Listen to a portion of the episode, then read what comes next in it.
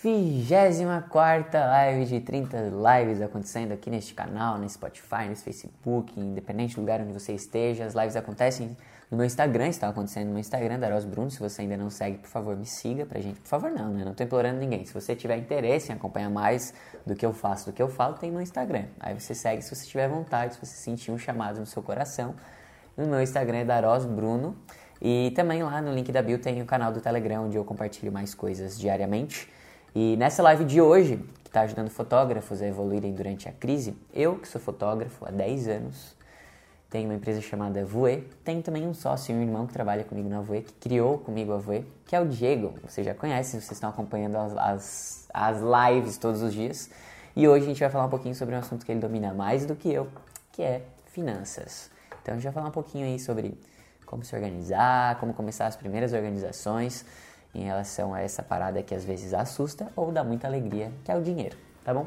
Então, solta o play na live. Bom dia, bom dia, bom dia. Bom dia, você que está aqui, que está ouvindo no Spotify ou no YouTube, assistindo ou no Facebook, né? Como eu já falei, hoje temos a presença do meu irmão, ilustríssimo Diego Daros, porque hoje a gente vai falar sobre um assunto que ele domina mais do que eu, que é finanças. A parte chata para muita gente, né? Para mim, no caso, né? Eu acho muito chato as finanças.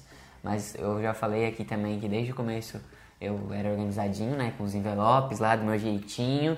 Mas chegou uma hora que eu falei, Diego, precisa me ajudar porque tá foda, sabe? Bom dia, José Melo. Bom dia, Alan. Chega mais freguesia. Bom dia, bom dia, bom dia, bom dia. É, o Diego tá aqui hoje pra gente falar sobre finanças, tá? Ó. Oh. Ah, pera aí. Gente, deixa eu contar. Uns três anos eu fiz uma caricatura de, vo de cada um de vocês Nossa. e nunca mandei. Foi no Encontrei. Foi no Encontrei, não Mas foi? ela nunca chegou a mandar ou ela chegou a mandar depois pelo... Eu lembro que ela mandou um direct uma vez e falou, ah, eu tava com o desenho aqui e nunca entreguei pra vocês eu fiquei com vergonha. É isso, não é? Ó, minha memória é boa, hein? Eu não sei se foi se foi a Amanda, é Amanda, né? É. é mas eu tenho, eu tenho uma caricatura que alguém mandou pelo, pelo Snap, eu acho, na época. Uma foto. É, eu com boné e tinha, tem a câmera assim, tá ligado? Bem massa. É ela. Sei, não sei se foi. É, foi ela. É, eu tenho essa foto até hoje, tá? Guardada na, nas minhas nuvens. É, bom dia, Thaís. Massa. Então, hoje chamei o Diego pra gente falar sobre finanças, tá, galera? Porque é um assunto, como eu já falei, que eu não tenho tanta habilidade, mas que é importante o fotógrafo conhecer sobre todos os mundos. Então, eu estou aqui para extrairmos toda a cabecinha dele para nos ajudar nesse momento, principalmente de crise, né? O que a gente faz com o dinheiro? Onde que a gente coloca o nosso dinheiro? É, tem que guardar dinheiro? Quanto que eu guardo? Como é que eu me pago? Eu boto tudo junto ou é separado? Como é que faz? Então o Diego vai contar um pouquinho pra gente primeiro. Eu queria saber de ti, meu irmão. Olha, é muito legal entrevistar, irmão. Eu queria saber sobre você, sua, sua pessoa, meu irmão. É, como é que foi, como é que tu começou a gostar de finanças? Tu sempre gostou de finanças ou tu tipo foi obrigado a fazer porque lá no nosso começo eu não sabia mexer nas finanças e aí tipo tu veio e começou tipo, ah, vou te mostrar como é que faz. Primeiro começou com a minha vida, o, os meus pais sempre foram desorganizados financeiramente, como a maioria da população é hoje. Ainda bem né? que a dona Net não chegou aqui na live. Não, não mas se ela, ela chegar lá, ela sabe, ela sabe que já puxei a orelha deles várias vezes, enfim. Que organização financeira é fundamental para quem quiser viver bem. Quem. aquelas pessoas medianas não controlam suas finanças, entendeu? É, é duro falar, mas a maioria da população é assim. Mas a minha vida em relação às finanças começou quando eu comecei a trabalhar meu primeiro trabalho, eu, eu fui para um escritório de contabilidade. Uhum. Eu era office boy, eu fazia de tudo. Eu era o carinha que ia no banco, pagava os boletos. Arquivava as notinhas. Arquivava as notinhas, a, a contabilidade era do meu primo. Aí ele falava assim, ó, Diego, ó, seguinte, cada, not, cada vez que tu for comprar alguma coisa, pega essas notinhas, coloca nessa pastinha aqui, essa pastinha é do mês tal, essa aqui é do mês tal, e aí pega o perfurador, coloca a notinha ali e, e deixa ela guardada. E assim eu comecei. Foi, foi dessa forma. E ele tinha é, umas planilhas financeiras também em Excel, coisa do tipo. E eu comecei a mexer naquilo ali, sabe? comecei a, a lançar as notinhas. Você tinha quantos anos? Eu tinha 14. 14 para 15 14 anos. 14 anos ele já era um arquivador de notinhas. E... Tipo isso. E eu acredito muito que foi esse o processo inicial, sabe? Nasceu um arquivador de notinhas? Não porque... nasci, eu me tornei. Não, nasceu naquele momento, porque tu é até hoje, né? Tipo, se Deus o livre tu comprar uma bala não tem uma notinha, ele te dá. É, isso eu, eu carrego pra vida, sabe? É claro que nesse processo, desde quando eu comecei a arquivar notinhas, eu não comecei a me tornar um expert em finanças naquela época, né? E nem hoje eu sou ainda, eu, eu tô aprendendo a cada dia. Mas aquele foi um processo inicial.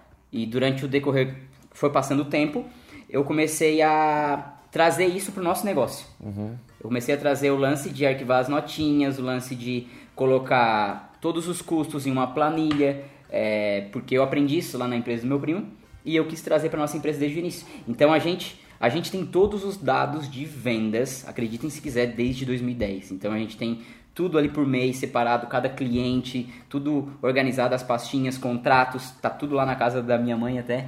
Da minha É, mãe, da minha mãe que deve tá- tá ali, né? e tem tudo, absolutamente tudo. Eu acho que organização é o primeiro passo. Mas não só a organização, né? Porque tem que ter o hábito de fazer isso constantemente. É, Como é que constrói esse hábito de, dessa organização financeira, na tua opinião? na verdade, cara, eu levei muito tempo pra conseguir Não é do dia pra noite, né? Não é do dia pra noite e não não é aquele lance de 21 dias você torna isso um hábito, não vai ser.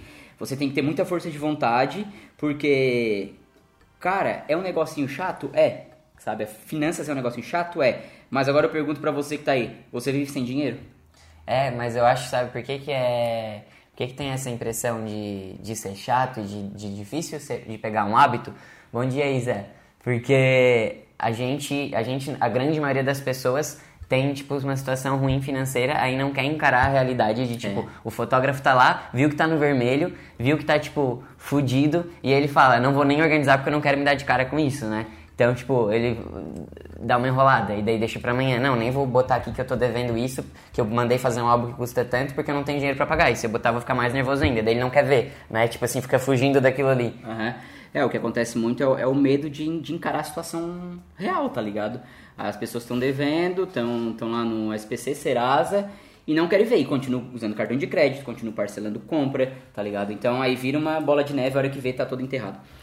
Então, é, eu comecei organizando as finanças dessa forma. Comecei depois de um tempo é, criando planilhas, muitas planilhas a gente tem. Então, tem, tinha fluxo de caixas, hoje a, gente, hoje a gente tem um sistema online, que é tudo nas nuvens também. É, mas vamos, vamos ir lá pro nosso começo, assim, pro fotógrafo que às vezes tá começando e não tem. É, ó, o José, Melo, o José Melo falou que tá fugindo. Uma maioria, né? Não quer encarar a realidade, né, José Melo? Mas assim, ó, é, encarar dói, mas vale a pena, porque aí você consegue sair o mais rápido possível de qualquer merda aqui em frente. É, então vamos lá, vamos pegar o José Melo aqui, a pessoa que tá começando, é, que tá, não tá querendo, tá difícil de encarar a realidade, de ver que tem muitas contas para pagar e poucas para receber. O que, que é a primeira coisa que ela tem que fazer? Organizar numa planilha, num Word, numa folha? Tem. Não importa, eu acho muito onde vai ser organizado nesse primeiro momento, mas o negócio é jogar tudo pro papel, é, é visualizar isso, né? Primeira coisa de tudo é parar de fazer compras novas. Sabe? Tipo, comprar o básico. Ah, tô endividado, tô ferrado, devo para o fornecedor XYZ. Não tem uma, uma moral legal no mercado. Cara, para de fazer compra e começa a botar todas as tuas dívidas em um papel.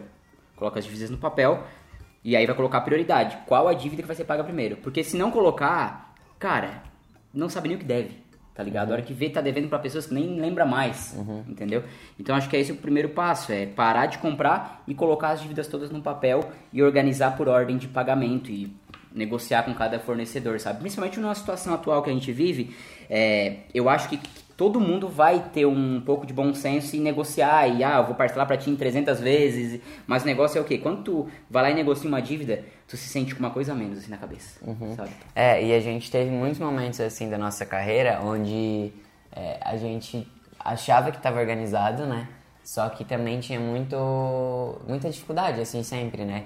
Era, passamos um longo período da nossa história com aquela coisa de putz, tá, ah, tá apertado aqui, daí entrava um cheque especial e ao mesmo tempo que tava vendendo, a gente não, nunca tinha dinheiro sobrando e a gente falava, o que que tá errado, né? E nesse momento a gente viu que tinha muita coisa que a gente comprava que não era necessário, porque a gente queria satisfazer o nosso ego naquele momento ou porque é, impuls- impulsividade, né? Aquela coisa de, ah, vamos comprar, vai dar tudo certo, né? Aquela coisa, vai dar tudo certo. E aí, tipo, não tinha esse planejamento financeiro que é muito importante, né? Pelo menos para os próximos meses.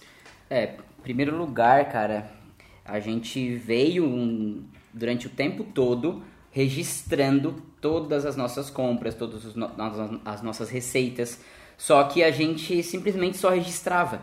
E isso acaba o quê? Só vai registrando, mas eu continuo comprando. Eu não tenho redução de custos, Tipo, eu não penso, botava tudo entendeu? que entrava e saía, mas não pensava na redução de custos, não pensava em, em, tipo, na hora de comprar se isso era realmente importante, só ia lá comprando, né? Agora, uma, uma da- das coisas que, que, faz, que fez sentido para mim foi quando eu comecei a, a tirar o valor pra gente separar, sabe? Não deixar a empresa pagando as minhas contas. A gente veio um certo período que a gente ia numa loja, comprava roupa, parcelava lá em 10 vezes e a avó que pagava nossas roupas porque a gente não tinha salário. Então esse é o maior erro do fotógrafo, é não definir um salário. Por quê? Quando a gente não define, a gente vai gastando, só vai gastando, sabe?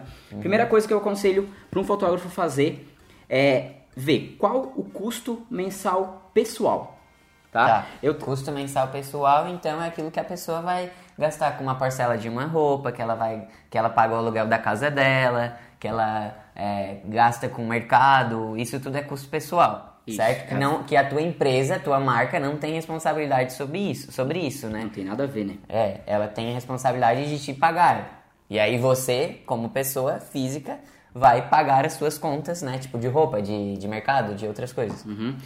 Nós, como, os, como meros é, empresários autônomos, né? Digamos assim, é, a gente precisa definir um prolabore. Prolabore, prolabore, prolabore, o que, que é? É uma espécie de salário para o dono da empresa, uma, uma fatia que o dono da empresa retira. É, por exemplo, aqui a gente definiu que o Bruno ganha tanto e eu ganho tanto. Eu ganho, tipo, muito mais, brincadeira. Não, a gente definiu em partes iguais, como sócios de empresa. A gente não definiu uma espécie de salário porque ele edita foto, não. A gente definiu um valor X como donos de empresa e também, por exemplo, eu não estou mais fotografando. O Bruno está indo para fotografar os casamentos. Ele ganha a cada evento que ele faz. Então nada mais justo, né? Não, não teria lógica eu ganhar a mesma coisa que ele, sendo que ele está indo para os eventos todo final de semana e eu não estou indo mais. Então vamos lá, uma primeira dica então para o fotógrafo é dividir o custo pessoal do custo da empresa e fazer com que é, você tenha esse prolabore, que é essa retirada desse valor, essa fatia para o dono da empresa, como se fosse um salário, só que se chama de prolabore só porque ele é o dono da empresa, basicamente. Mas pode ser salário também, você vai tirar o seu salário ali, então você vai saber é, o seu custo, acho também estourado lá, né? É. É, você vai saber quanto que você tem suas despesas ali mensais pessoais e aí vai chegar um, um consenso com a tua empresa, você com você mesmo, falando, ó, oh, então, acho que o salário do, do Bruno tem que ser esse, tá? O que, que tu acha aí, Bruno? Ah, eu acho que a gente vai conseguir porque a gente tá vendendo assim, ou no começo vai ter que ser menos e depois a gente vai aumentando. Vamos pensar uma estratégia. Ou vai ganhar por trabalho, vai ganhar um valor X mais baixo e vai ganhar, cada trabalho vai ganhar a mais, né? Pra, tipo, ir somando, conforme vende ganha mais. Pode ser uma boa estratégia também. Primeiro lugar, uma das coisas que tem que entrar na mente do fotógrafo em relação às finanças é o negócio de fotografia é um negócio muito sa é, sazonal, tem muita sazonalidade. Oscila, oscila muito, oscila muito, tá? Então, ou seja, tem, mês que, tem meses que vende, tem meses que não vende. E aí, o que, que eu faço quando o mês não vende? O, o ideal era o quê? Se preparar antes. Porque a gente tem que calcular o que a gente ganha de forma anual nos Estados Unidos. É assim.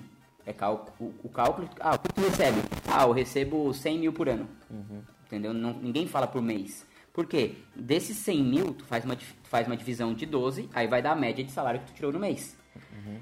Então, por muito tempo eu me decepcionei, eu me frustrava, eu ficava triste, com vontade de jogar tudo fora, porque eu não tinha a mentalidade de pensar de forma anual. Uhum. Porque como o negócio de fotografia é muito oscila muito, eu já tenho que estar preparado, uhum. entendeu? Então, por exemplo, ah, um mês não vendeu. E agora, como é que eu vou tirar meu salário? Se não se preparou, fudeu. Uhum. Então aí vai ter que dar outro jeito, igual a gente fez por muito, por muito tempo. A gente pegava Sim. empréstimo, a gente vendia carro, a gente financiava carro. Ficava sem receber salário, porque daí, tipo, não dava para receber, tinha que pagar os fornecedores, e a gente sempre priorizou pagar fornecedores, isso era a nossa prioridade máxima, tipo, não deu para pagar a gente, paciência, sabe? E aí a gente ia nesse, nessa vida assim por um tempo até a gente começar a se preparar mais para os outros meses, a começar a guardar dinheiro, que depois a gente vai falar de reserva de emergência também. Mas antes a Sara fez uma pergunta. Quando, quando o que eu ganho com a empresa é exatamente o valor do salário que eu preciso? Primeiro lugar, tem coisa errada aí na formação de preços. Porque, por exemplo, vamos lá, a Sara é, tem um custo de mil reais pessoal uhum. dela e ela teve mil reais de vendas. Ah, fez um ensaio, dois ensaios, uhum. teve mil reais de venda.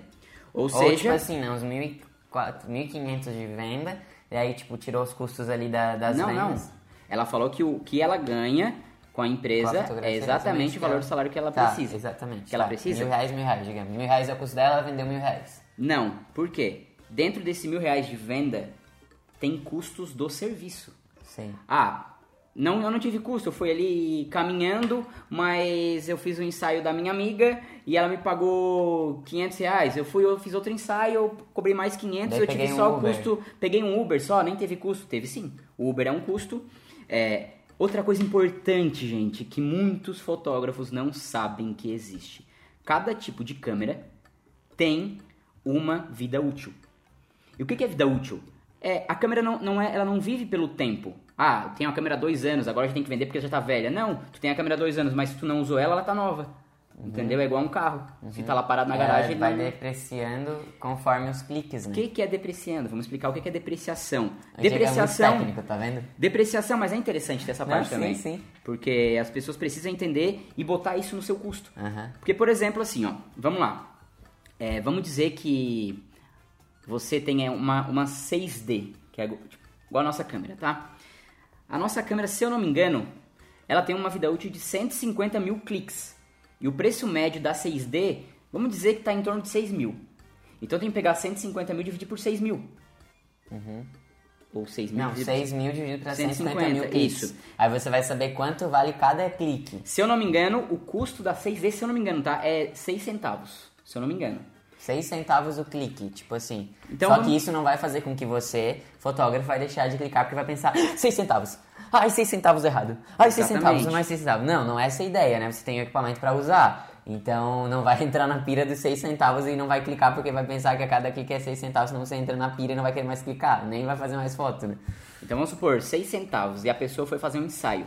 Ou vamos pegar um casamento não, é um ensaio, Um ensaio. um Mil ensaio. fotos eu faço. A pessoa um fez ensaio. mil fotos. Então só aí ela já teve um custo de 60, 60 reais. Ah, não tive custo. Não teve custo? E aí a câmera vai estragar daqui a pouco. Por quê? Porque teve muitos cliques. E cada clique é um custo. Então bota isso na cabeça. Cada clique é um custo. Mas lembrando que não deixe de clicar por causa do custo. E cada serviço tem um custo também. Então, não vai me dizer que não tem custo, porque ó, já tem o custo aí do clique. Então, você não vai assim- fazer um trabalho de foto sem clicar. Então, já tem esse custo de arrancada, mais o custo para você ir até o cliente, até o lugar das fotos, mais o custo de, sei lá, comprar alguma coisa no meio do caminho, tomar uma água. Então, tem esses custos sim, e aí você tem que colocar tudo certinho lá. Mas voltando pra Sara que recebe mil e gasta mil, e precisa de mil. Então, assim, como eu falei, tá- tem, tem erro aí na questão do, da formação de preço, entendeu? Então, se ela gasta mil, ela vendeu um trabalho que deu mil, tem coisa errada, porque tem um custo de trabalho aqui nesse meio, tá? Qual a ideia? O que, que tem que fazer? Tem que sentar, ver, ah, o meu custo por mês é mil, eu tenho que receber mil reais de salário. Mas a empresa também tem um custo. Sim. Eu tenho que pagar um software de edição. Por exemplo, a gente usa o Photoshop, a gente paga o Photoshop por mês, que são 43 reais. Eu tenho que ter um software, a gente usa, né? Um software de escolher fotos. Então, para o cliente facilitar, não precisar mandar para ele por CD, coisa do tipo, não. Vai lá, tudo online, Sim. o cara seleciona as fotos e te manda. Então, tudo vai somando, vai dando custo, entendeu? Então, tem que botar todos esses custos, que são os conhecidos custos fixos. E aí, com os custos fixos, a gente vai ver, não, eu tenho 500 reais de custo fixo. Então, se eu tenho 500 e eu vendi só mil, só aqui eu já estou devendo 500. Entendeu? Então tem que fazer esse jogo. Ah, eu preciso de mil para viver, eu preciso de 500 para custo fixo. Então, por exemplo, como é que eu vou vender um, um ensaio ou um, um evento a 300 reais? Vou ter que fazer quantos eventos para bater isso aqui? Sim. Sabe? Então é, é, é isso, sabe? É, é botar tudo no papel e ver ó, quanto que eu preciso. Vamos lá, pessoal, mil. Ah, a empresa tem um custo de 500. 500. Tá? Então, no mínimo, a empresa tem que faturar 1.500 no mês, né? Mil pra pagar. Não. Aqui se Eu sou muito bugado. Se faturar nesse 1.500 por mês, vai sair devendo, por quê? Mil reais é do salário dela, Sim? mais 500 é o custo da empresa. Tá. Tem mais o custo do serviço, Ah, tá. entendeu? Então, a gente tem que fazer todo esse cálculo para chegar no valor de venda final. Então, não adianta porque o teu amiguinho lá, o teu concorrente da esquina tá vendendo a 200 reais que você vai vender a 200 também. Não, você sabe o custo dele. Ele não tem custo, ele mora com os pais, ele não paga energia, ele não paga, ele, o pai dele compra computador, entendeu? Então tem tudo isso. O valor a gente não pode colocar, porque o meu concorrente cobra tanto, eu vou cobrar tanto, entendeu? Você está se enforcando e daqui a pouco esse negócio não vai ficar sustentável e você vai desistir da fotografia porque ela não dá dinheiro. Sim. E a que, gente... foi, que foi o que a gente passou por muito tempo, né? Muito tempo a gente pensou isso, porque é, a gente achava que a, nossa, que a organização de colocar o que entrava e saía já era suficiente, mas não, a gente tinha que pensar em tudo isso, né? Então a gente decidiu, vamos tirar aqui um valor X para cada um, vamos ver certinho os custos de cada serviço, vamos ver os custos mensais e uma coisa muito importante que a gente fez, que aí pode ser algo que a Sara pode fazer ou qualquer outro também, e o José Melo também compartilhou, é começar a cortar custos, porque tu vai ver nesses custos aí, às vezes tem um monte de coisa que não é tão necessária agora. E é por isso que a gente fez aquelas perguntas que a gente colocou lá na nossa parede que eu já falei em uma outra live também, que é isso tem relação com a tua prioridade, com o teu foco agora, comprar isso, fazer essa mensalidade, fazer essa, esse custo fixo ou mensal, é, é, é necessário agora, tu só vai conseguir sobreviver com isso, se isso não tiver, tu não consegue mais viver, é de extrema importância mesmo, tipo, vai reforçando. Porque no final, às vezes, a gente compra muita coisinha que a gente quer, ah, porque daí vai ser mais legal agora, né? E agora não é o momento, entende? Então é importante você entender se é prioridade ou não, se é preciso agora ou não, quais são os ganhos e perdas com isso, se você vai ter um retorno sobre essa coisa que você vai comprar, porque às vezes você pensa, ah, tá, eu posso deixar para depois, mas espera, se eu comprar isso vai melhorar, vou ter mais clientes com isso. Então, talvez tenha um balanço aí que seja vantagem, sei lá. Aí você tem que analisar tudo isso, né? Só que a pessoa só vai conseguir cortar o custo se tiver organização. É óbvio. Uhum. A pessoa não vai, ela não vai cortar custos se ela não organiza as finanças, entendeu? Ela não Sim. sabe o que entra, ela não sabe o que sai. Cara, isso é um, é um suicídio, entendeu? Você está se suicidando se você não tem controle das finanças. Agora eu vou falar uma coisa que vai doer muito em quem não é organizado financeiramente. Ai, meu Deus. E é, e é real, tá? Se você não se organizar financeiramente, você não vai durar muito. Em qualquer negócio, tanto em fotografia quanto em qualquer negócio na sua vida. Você vai viver na pindaíba, você vai viver reclamando, você vai viver falando do governo, você vai viver falando da crise, porque você não teve organização. Uma das coisas que a gente não fazia por muito tempo, tá? Era separar as finanças pessoal, pessoais da empresa. Uhum, sempre, é, eu falei, falou, né? como eu falei, é, a gente sempre misturava tudo, sempre misturava, ia misturando. A gente teve uma, uma época que a gente, ah, vamos, a gente tinha se mudado, foi morar sozinho, a gente foi no mercado, olhou um jogo de panela lá, ah, vamos comprar um jogo de panela aqui, 300 reais. E a avó comprava a de comprava e pagava. É, ah, vamos comprar umas roupas, a avó comprar, é, nós comprava e a avó pagava, sabe? Não tinha um negócio certo. Então, isso é a primeira... E aí o custo da voia lá, tipo, pum, no alto, assim, né? Isso é a primeira coisa. Então, separar pessoal do profissional e se organizar. Qualquer... Ah, uma, uma dica muito importante para você que não tem o hábito de organizar as finanças, começa a... Tudo que for comprar, tudo, absolutamente tudo. Pode ser uma bala, você pode ser o chato da notinha, igual eu sou o chato da notinha, tá? Você vai no mercado, compra uma bala, você vai trazer a notinha, você vai aceitar a notinha vai registrar em uma planilha ou no caderno entrada e saída. Tu vai botar a bala como data tal, saída, uma bala, 5 centavos. Ah, fiz uma eu venda. Acho que nem existe mais bala de 5 centavos. Tá, tô dando, tô suponhando só. Então você fez uma venda, você vai lá como receita. Bota lá o valor da receita. No final de tudo você vai fechar o mês e vai ver quanto entrou, quanto saiu. Aí, depois disso, você pode ter uma noção aonde que eu gastei desnecessariamente. Aonde que tá a, água pingando aqui na torneira. Entendeu? Porque sempre tem onde reduzir custos. Teve um ano, depois que eu comecei a analisar mais as finanças, teve um ano, tá? Que eu consegui, faz, isso faz uns 3 anos mais ou menos, que eu consegui reduzir mais ou menos em torno de uns 30 a 35 mil reais no ano. No ano, né? No mês, tá? Eu comecei a corta isso, corta aquilo. Eram tudo coisas desnecessárias que eu tava tendo um custo ali. Eu olhava assim, meu Deus, cara, só sai dinheiro, só sai dinheiro, é, o valor que entra já sai, não fica dinheiro na nossa mão, sabe? É, porque é importante você pensar também que não é todo dinheiro que entra que é, agora que entrou dinheiro eu posso gastar, não é isso, né? Você tem que ter essa reserva ali que o Diego falou, esse planejamento para, pô, pelo menos três meses, seis meses, né? Tu vai falar sobre isso também, mas só vamos responder a pergunta do José Melo. Vocês acham que o fotógrafo gasta muito dinheiro à toa com equipamentos? É, na minha opinião, depende de cada fotógrafo que é prioridade para ele, se ele precisa ou não daquele equipamento, né? Não tem como falar um geral, assim. A gente sempre teve o básico de equipamento, né? A gente nunca foi a pessoa que ficou comprando milhões de equipamentos. Hoje a gente tem ainda o básico, na minha, na minha opinião, porque a gente tem... A gente trabalha em dois, né? Num casamento, fotografando. E são duas câmeras que a gente tem.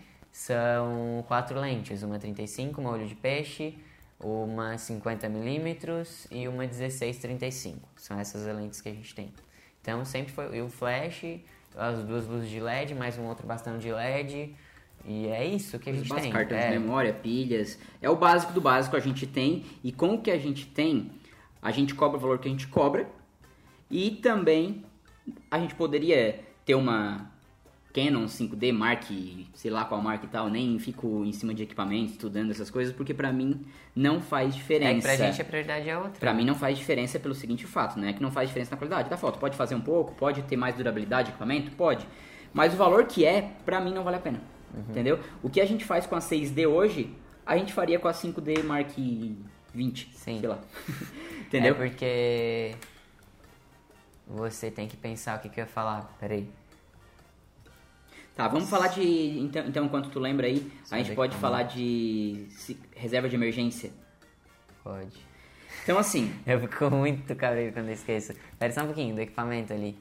É. Pá, não lembro. Tá. Tá. Se vier, depois eu falo. Agora, galera, que eu vou falar também, é, a gente procrastinou por muito tempo. E procrastinar por muito tempo dói. Pode passar, Dani. A Dani tá de quatro Gente. passando aqui embaixo, parece um cachorrinho ali, ó. Tô vendo aqui. Mas enfim, é, reserva de emergência é tão importante quanto fazer vendas, quanto. Enfim. Qual a intenção da reserva de emergência? Chegamos no momento agora no Brasil, no Brasil e no mundo, onde estamos em uma crise mundial, onde os próximos meses são incertos. Esses meses a gente não sabe se terão vendas, se as pessoas vão poder sair de casa, se as pessoas não vão poder sair. Só que você trabalha com fotografia. E aí você precisa vender. Só que não tem mais clientes. E aí? Como é que fica? Você não se programou? Acredito que tem muita gente que está passando por isso. Então, aconteceu isso e a gente não estava previsto. Isso se chama. é, Uma catástrofe. não, se chama uma catástrofe, pode ser, mas. Como eu vou falar isso? Se a gente não se programou, a gente se ferrou nesse momento Sim. tá? Então, a reserva de emergência é muito importante para esses momentos. A reserva de, de emergência, ela serve para te não usar. Aham. A intenção dela é que tu guarde um dinheiro mensalmente e que tu não use esse dinheiro. Mas chegou num caso desse agora, que a gente tá vendo uma realidade real, uma realidade real, que a gente precisaria ter dinheiro para se manter. Então, o aconselhado aqui é, É. que a gente... Ao invés de comprar a panela lá no mercado, quando você vai, pega esse dinheiro da panela, que era 300 reais o jogo de panela que a gente comprou, e deixa guardadinho.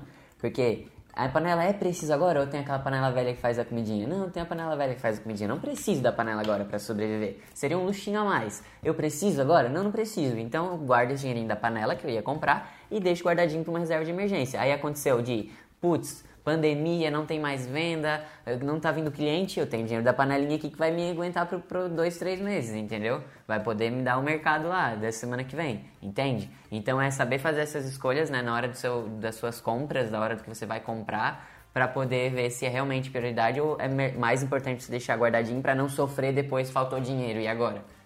Ah, como eu vou, vou guardar esse dinheiro, né? Se eu mal ganho. Assim, gente, eu também pensava assim, dessa forma. A gente passou muita dificuldade em relação a, a guardar esse dinheiro. Só que é uma coisa tão importante como, como a sua vida, sabe? Então, quando eu guardo dinheiro, E, não- e pode ser pouquinho, né? Tipo, no começo. Tipo, ah, guarda 50 reais, guarda 100 reais, mas já o tá ideal, guardando. o, o ideal é que você guarde no mínimo, no mínimo, seis meses a 12 meses do seu custo mensal. Então vamos supor aqui, né, que a gente tem um custo mensal de. Da Sara ali, vai, que a gente usou de exemplo Vamos supor, mil ela reais. tem mil reais pra ela, que é do salário dela, ela tem 1.500 da empresa.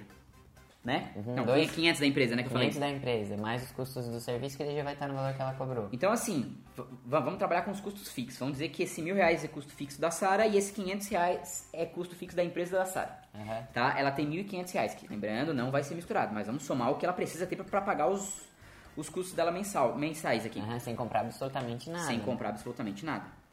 E sem fazer venda, e aqui, independente, ela vai ter que pagar isso aqui, tendo venda ou não. Sim. Então, o ideal é que eu tenha 1.500 vezes 6, no mínimo, guardado, Que dá 7.500. que dá 7.500. Não? Sim, porque... 9, não? Não, 1.500 3 vezes 10... 6, Ah, errei. 9. É verdade. 9 mil reais. Tá É. vendo porque eu não faço financeiro, né? Então, o ideal é que tenha 9 mil reais guardado lá pra não usar, entendeu? Aí chega no momento desse, pelo menos durante seis meses você vai estar tranquilo e assim, tô tranquilo. Tá, Mas o ideal é que seja um ano. É, só que também nesse caso, ah, eu não tô vendendo, vendo pouco ainda, não sei o que. Como é que eu faço pra chegar nesse 9 mil? É o passinho de cada vez, né? É, É, tipo é- 100 reais hoje, 50 mês que vem, aí já quando vê, passou 3 meses já tem lá 500 pila, que não tinha nada. E é melhor ter 500 do que não ter nada, né? Já dizia aquele ditado muito forte, né? De grão em grão a galinha enche o papo. Sim. E é realmente. É, ou água mole em pedra dura, tanto bate até que fura. Muito bonito. né? Você tá trabalhando normalmente, vendendo a sua fotografia, tá tudo fluindo, tá? Eu tenho certeza que 50 reais por mês você consegue tirar. Uhum. A pessoa que está trabalhando ali no dia a dia. É, porque assim, uma crise ou uma precisão desse dinheiro, ela demora pra acontecer muitas vezes. Por exemplo, claro, tem casos diferentes, tem, mas no nosso caso hoje, por exemplo, é uma crise como essa, ela é muito forte. Então a gente tem que estar muito preparado. E ela demora muito pra acontecer de novo. Entendeu? Então, ah, eu tô trabalhando a. A, a gente tá trabalhando há 10 anos. 10 anos, tá? Cara, se eu tivesse guardado 50 reais, 100 reais por mês, quanto que eu não teria hoje de fundo de reserva de emergência? É, e a pessoa pode pensar, ah, não, mas 50 reais vai fazer falta. Realmente, pensando assim, vai. Mas aí você começa a botar tudo que você gasta no mês e você vai ver que, ah, você saiu lá pra comer um xizão, sabe? Você saiu pra... É o sacrifício também no começo, né? O sacrifício de eu não vou fazer isso agora porque eu estou me preparando para os próximos meses. E aí você tem que estar disposto ou não. Se você não está disposto a deixar de comer o X salada pelo menos dois meses para você guardar lá os seus 50 reais, né? Então tem que olhar para tudo isso, fazer essa listinha, por isso que é importante, ver onde você está gastando, pegar as notinhas, porque às vezes você nem tem consciência de que você está gastando 20, 30 pila toda semana lá comendo um X salada. Você poderia ir no mercado comprar um sanduíche e fazer em casa, tô dando um exemplo. Claro que é muito melhor lá comer o X salada, com maionese, como você gosta. Mas, né, no momento onde está mais difícil, é- você tem que ter a consciência de, bom, não é momento para isso agora. E eu tô falando isso de pessoas que faziam isso, tá? Faziam errado, iam lá comer o X, iam lá fazer quando tava difícil. E, Sabe o que tem que botar na cabeça? Tem uma frase que eu aprendi em 2000, que eu conheci em 2009, que eu levo pra minha vida inteira. E se você quiser levar pra sua vida também, você pode levar a partir de agora, tá? Hoje eu faço coisas que as pessoas não estão dispostas a fazerem pra amanhã poder fazer coisas que elas não poderão. já Vou falar de novo. Hoje eu faço coisas que as pessoas não estão dispostas a fazer ou fazerem, não sei. É. Pra amanhã poder fazer coisas que elas não poderão fazer. Então, gente, sacrifício hoje pra amanhã colher isso.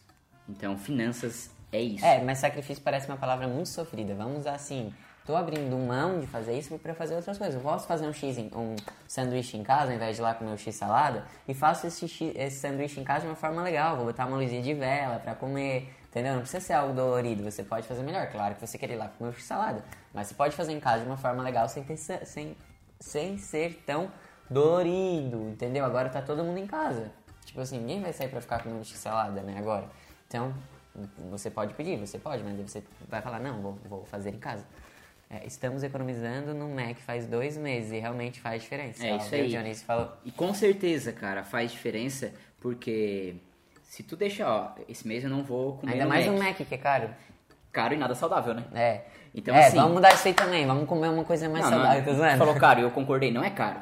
Ah, é eu barato, acho, cara. Barato. Não, tem aquele que é o, o, o só o pão, a carne e o queijo, que eu sempre comia, era tipo 7 reais na época, era bem barato. Mas, tipo, você vai comer mais elaboradinho, é 40 pilas? Sim, sim. Então, assim, é, por isso que essa é importante. Vamos lá, recapitulando. O que que você tem que fazer a partir de agora para começar a ter sucesso nas suas finanças? Primeiro, ter uma organização. Primeiro, pega um caderno ou pega uma planilha. Eu tenho uma planilha até que depois a gente pode disponibilizar. Não vou prometer para agora, mas dentro de pouco tempo eu posso disponibilizar para vocês aí, que é uma planilha de fluxo de caixa Quem quer, tem- vem pro canal do Telegram, que daí quando sair a gente manda. O canal É. do Telegram, o link tá na bio do meu Insta, ou vai estar na descrição do vídeo no YouTube. E Então, assim, a- a- o fluxo de caixa, a planilha de fluxo, a planilha de fluxo de caixa, o que, que é? É ali onde você vai colocar o que entra e o que sai todos os meses. Como eu falei, você só vai conseguir fazer o corte de custos, o corte de despesas que estão indo pro ralo, tipo o McDonald's que tava, é, tava aí e E que era a empresa que estava pagando às vezes, né? que estava tipo, vendia um ensaio, eu vou lá comer um X do valor do ensaio, comer um Mac. Só você só vai ter consciência depois que começa a botar isso no papel. E não tenha medo de enxergar a realidade. Se você está devendo hoje, não, não tenha medo de colocar todos os custos. O que você deve no papel, linha por linha. Organiza, quem que eu vou pagar, pagar primeiro. É, e aí você já vai dar um grande passo para transformar a sua vida financeira.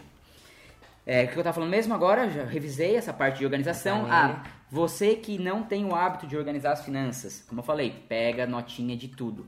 Ah, mas eu vou ter que registrar isso todos os dias? Não precisa registrar todos os dias, você que não está acostumado, pega essas notinhas, coloca numa caixinha, no envelope, chega na sexta-feira da semana, vai lá e registra, ou no caderninho, ou na planilha, ou num sistema mais elaborado. Enfim, o negócio é você colocar tudo no papel e não deixar nada de fora. Eu sou muito chato. Tinha vezes que por exemplo, o Bruno ia no centro, daí ele ia comprar. na praça. Na praça. Aí ele ia comprar coisas na papelaria e ele chegava, e eu, ele saía de casa, eu, falava assim: Ó, Bruno, traz a notinha. E o filho da mãe, simplesmente. Olha que minha mãe tá aqui assistindo. Mas é filho da mãe, não é? Nosso grupo é filhos, filhos da mãe e do pai. Eles ignoram, né? Agora sim. Tá. É, eu pedi a notinha pra ele e ele chegava, simplesmente. Esqueci da notinha. Cara, eu pirava. Não, não é nem pirava. que eu esqueci, eu esqueci de propósito, eu tinha raiva de pedir a notinha, tipo, ah, não vou pedir a notinha, que saco. Tipo, a pessoa vai, já vai me dar um...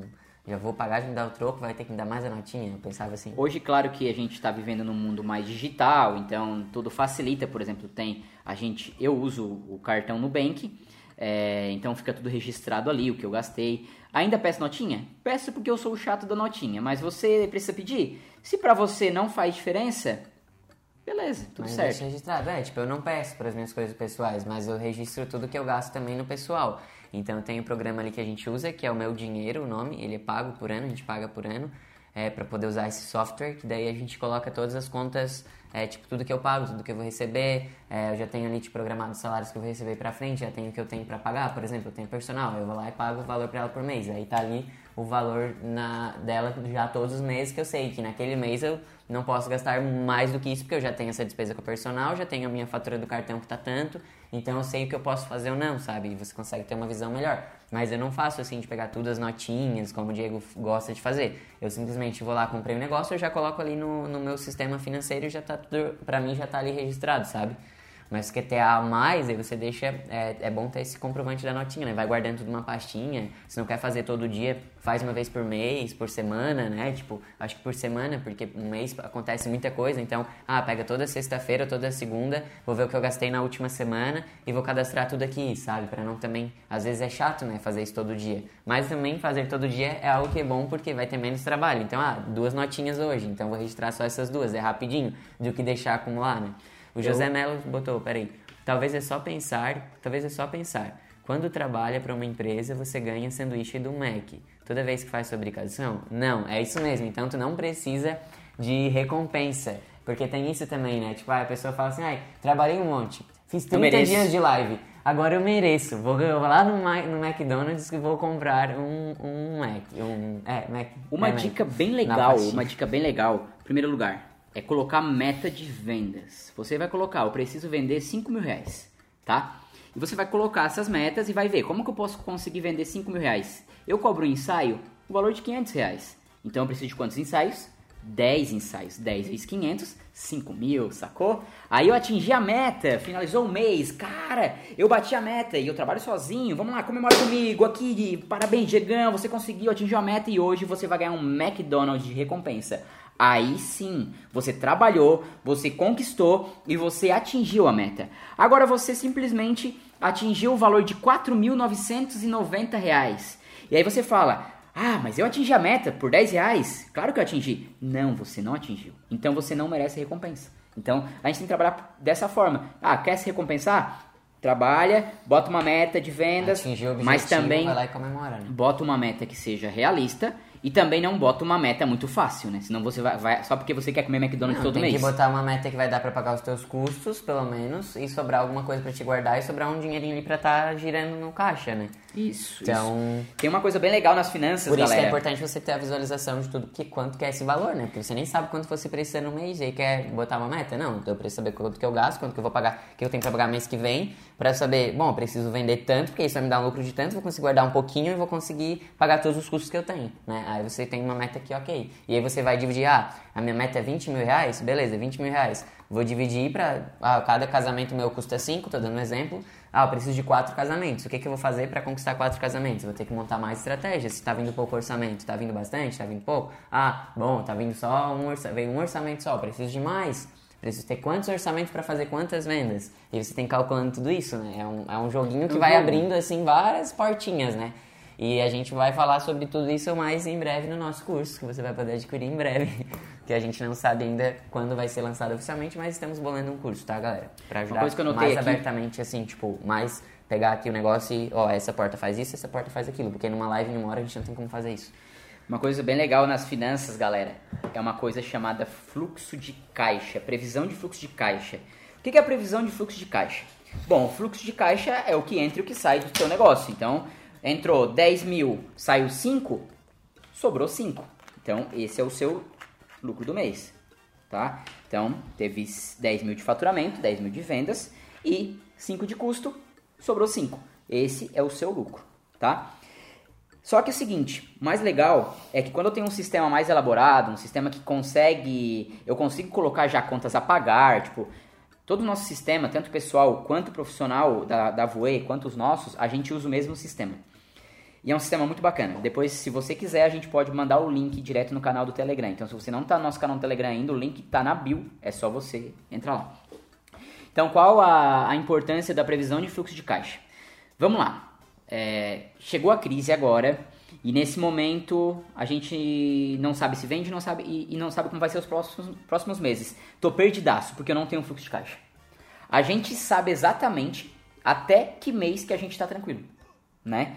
Então, por exemplo, é, fluxo de caixa ele serve para tudo que eu tenho para receber e tudo que eu tenho para pagar daqui para frente. Ah, eu tenho conta para pagar até dezembro, eu tenho conta para pagar para receber até dezembro? Tipo, a gente consegue hoje, quando a gente faz nossa reunião semanal também para falar das finanças, que é importante também, ter esse momento para falar sobre isso, a gente olha e vê, ah, se hoje a gente não vender mais nada, até quando a gente tem dinheiro? Ah, até mês X, a gente tem essa previsão, porque, por exemplo, a gente sabe que esse mês agora a gente, se não vender, a gente vai ter dinheiro para pagar todas as coisas, né? Isso, isso dá um conforto a mais, mas você também não pode entrar nesse conforto total a ponto de, ah, ah beleza, aqui, ó, agora, eu já tenho dinheiro, então tá tudo bem, tá né, pra esse mês. Tá na rede. É, não, aí que eu tenho que trabalhar para poder fazer mais, né? Então a gente tá continuando receber, a gente tá recebendo pedido de orçamento ainda, fizemos um fechamento semana passada, então pra gente ainda continua um pouco mais devagar, mas continua. Então, o que é ótimo, né? E isso é a vantagem de um fotógrafo. A gente consegue é, eu tô falando fotógrafo de casamento, né? Que as pessoas já se programam com antecedência, mas um fotógrafo de ensaio às vezes está sofrendo um pouco mais, né?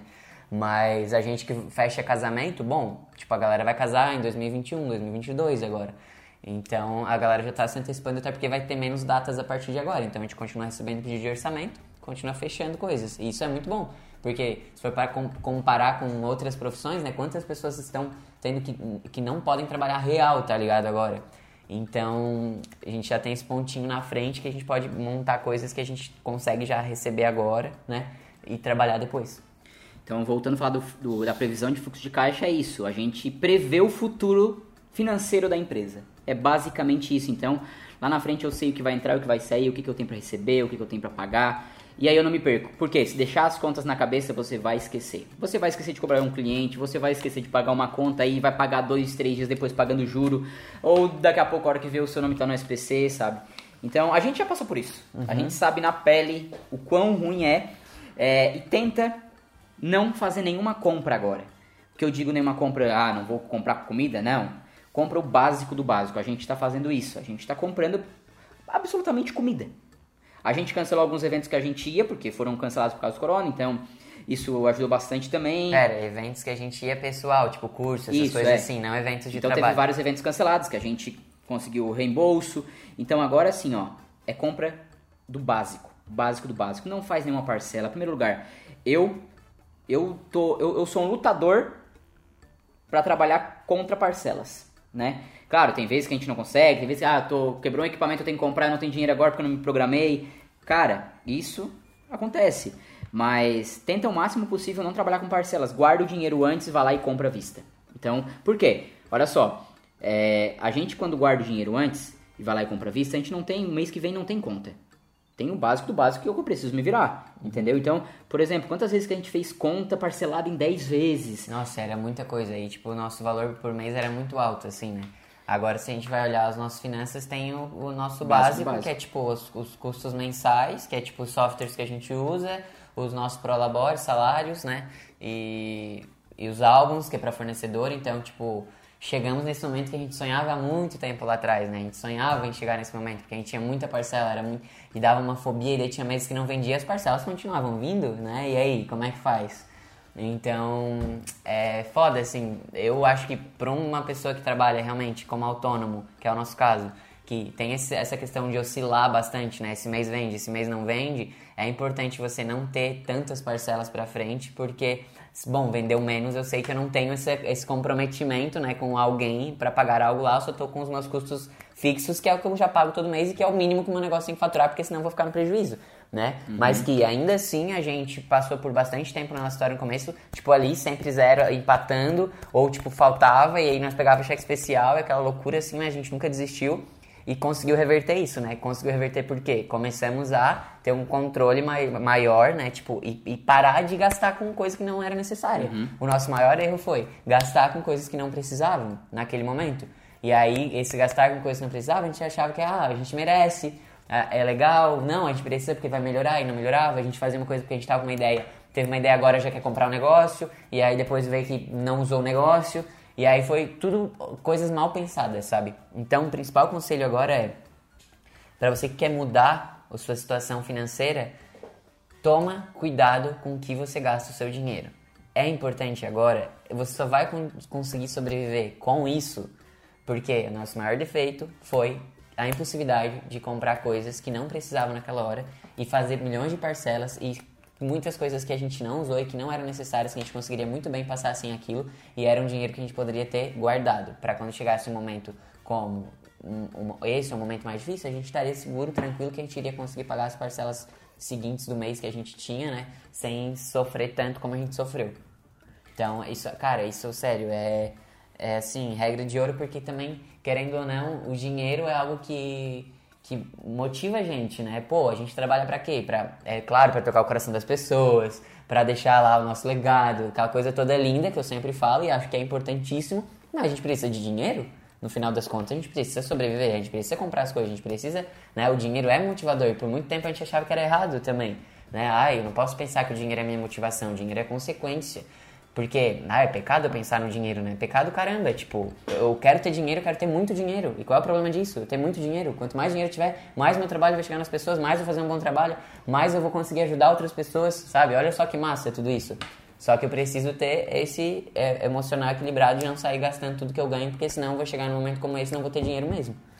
Alguém tem uma alguma pergunta em relação a finanças, que tem alguma dúvida muito forte em relação a isso, que queira saber? É, falar mais uma coisinha em relação a, a finanças, agora voltando. Tipo, tá, tá, tá, tudo aleatório esse papo, mas não, eu total, acho que. Mas é porque a gente não anotou, não fez é, nenhuma pauta. A gente fez sem pauta nenhuma, a gente fez Quer dizer, a gente fez só uns tópicos, mas não pensou, ah, vamos falar nessa ordem porque vai as pessoas vão entender melhor. Não, a gente simplesmente tava falando. Tem um. Tem algo nas finanças que. que é o seguinte. A gente trabalha por. Peraí, tem algo nas finanças que é o seguinte, vocês que tem pergunta, manda aí, porque a gente vai começar a chegar no fim, tá? Então, enfim, tem perguntas. Se eu só queria revisar um pouco, isso. revisar o que a gente falou de principal aqui. Vai.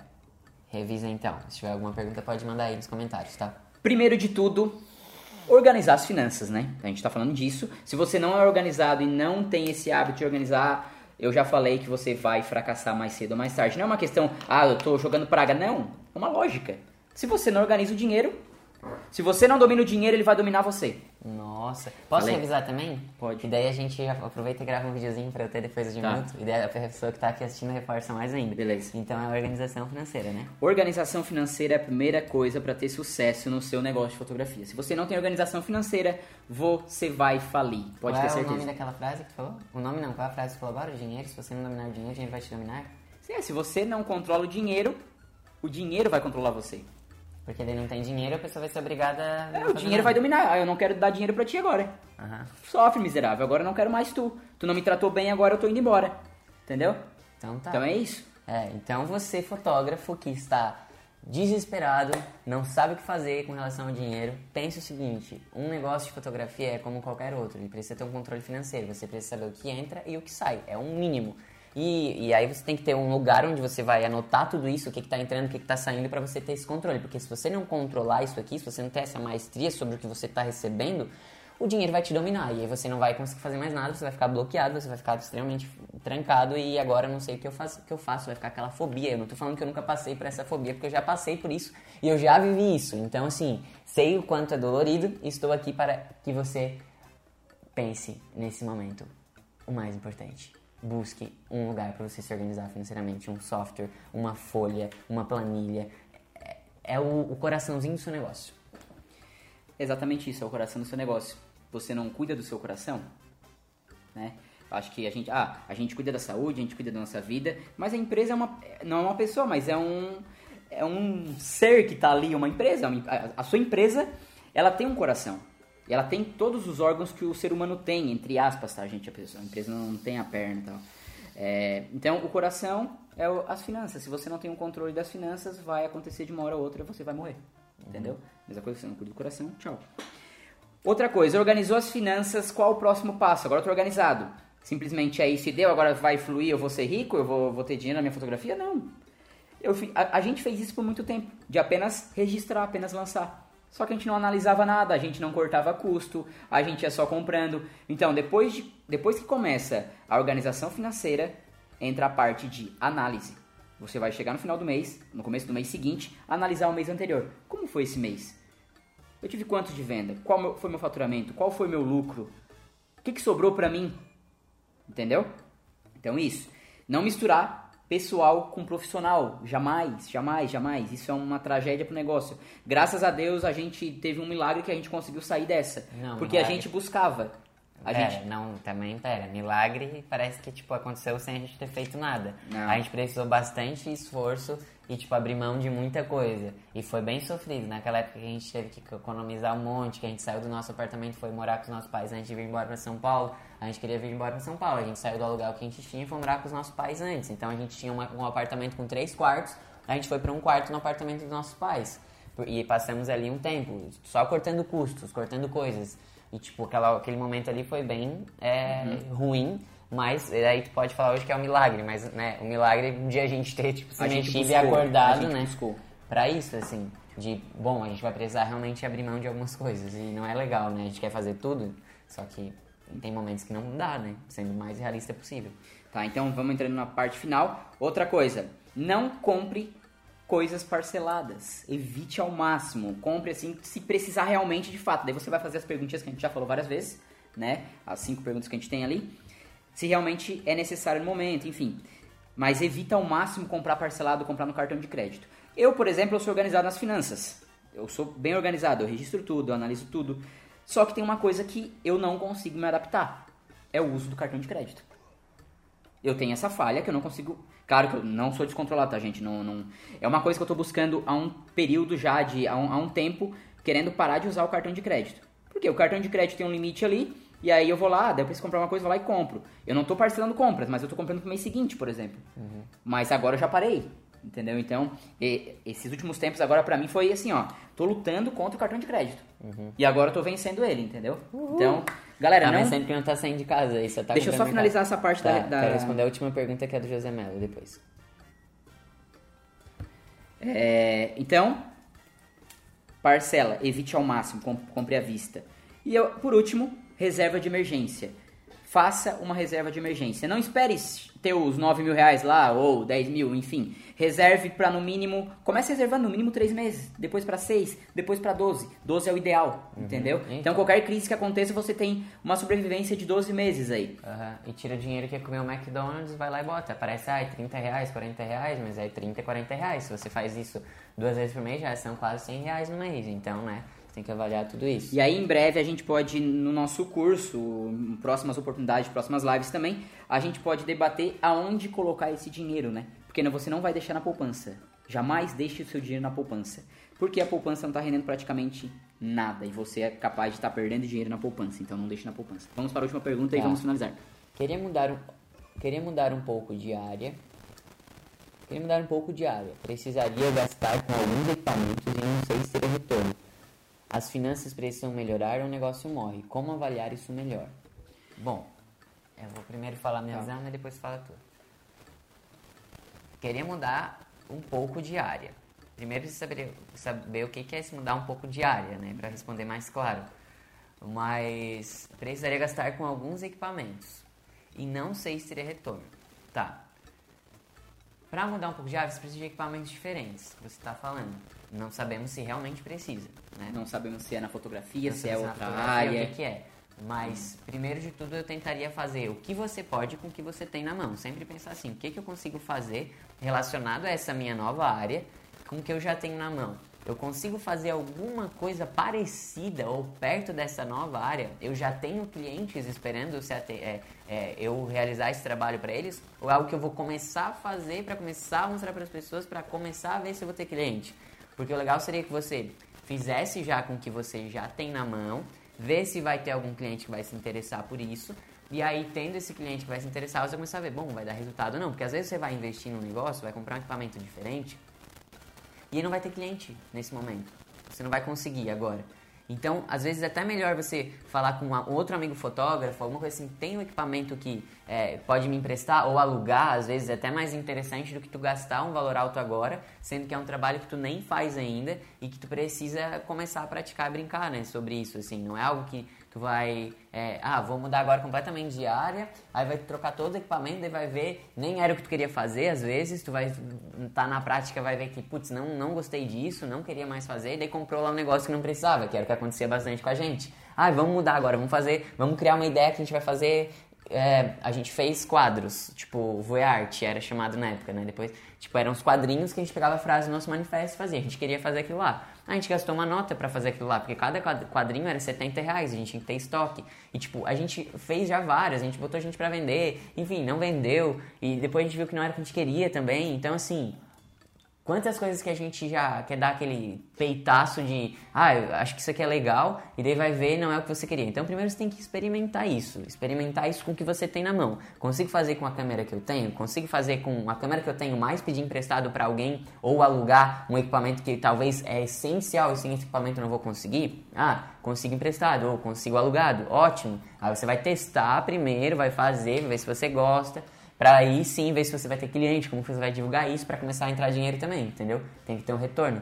Então, é, não sei se ajudou, mas ele falou que sim. É, tem uma. Tem algo. no Ó, mundo dois dos minutos pra acabar a negócios- live. Tem algo no mundo dos negócios chamado MVP, né? Que é um, é. Se eu não me engano, em inglês é Minimal Via- Viable. Viable Product, né? MVP, né? É, então MVP o que, que é? É fazer uma- um protótipo do que tu quer, é, é- é fazer, como o Bruno falou, aluga um equipamento, pede emprestado, é, antes de comprar e dar um peitaço, sabe? Estuda o mercado, vê se realmente tem retorno para quem já faz isso, quem é a referência no assunto. Eu acho que vai muito uma pesquisa aí também. É, a Carol falou que interessante isso, me interessa muito por essa parte de finanças, façam mais uma live sobre. Eu adoro que a Carol não é fotógrafa, ela tá aqui, ó, todos os dias assistindo sempre que ela pode. É isso, ela tá em Muito mundos obrigado. diferentes, mas tá aprendendo. entendeu? Exatamente. E a Lídia também falou, essa live é super top falando sobre finanças. Tragam mais lives assim. Vamos fazer uma continuação amanhã? Podemos fazer uma continuação amanhã. Então amanhã a gente fazer uma continuação Amanhã a gente vem com live. uma pautinha mais organizada também, Tá. né? Então amanhã, quem tá aqui, tá? Venham de novo, às 9 horas começa a nossa live e a gente vai fazer uma continuação sobre finanças, tá? Junto com o Diego, porque, né, ele sabe mais do que eu e a gente não precisa ser bom em tudo. Então, Lembrando- aqui para somarmos uns aos outros. Então tá acabando essa live, essa live não vai ficar disponível aqui no Instagram. A partir de, de amanhã, às 11 horas da manhã, ela vai estar disponível no YouTube, no YouTube. Então você que tá aí agora assistindo essa live, não foi pro YouTube ainda, vai lá, segue, se inscreve no canal. Deixa comentário nos vídeos, vai lá dar uma audiência pra gente. E, gente, Pra os mostrar- fotógrafos que estão aqui que eu não via antes, tipo a Andresa, que comentou aqui, a Lídia, não sei se é fotógrafa, mas enfim, vocês que estão aqui, é, entrem no canal do Telegram, tem um link na minha bio e lá a gente vai ter uma troca mais diária também, tá bom? Carol Ives também você é bem-vinda, tá? Que você não é fotógrafo, mas você tá acompanhando, se quiser entrar lá, fique à vontade. Tá, gente? Obrigado, a live tá acabando, temos 15 segundos restantes, então um Gratidão, beijo. gente. E Obrigado. amanhã a gente volta falando sobre finanças. Então tá, chegamos aqui ao fim da live. As pessoas estão falando que gostaram, que essa foi uma live sobre a dor de muitos fotógrafos, que, é as- que são as finanças. E falaram que está descomplicado, está fácil de entender. Talvez porque eu realmente não entendo muito essa parte e eu te questiono de um jeito me colocando na voz do povo, entendeu? No caso, sua voz do povo. Isso que é bacana. Tocou o interfone.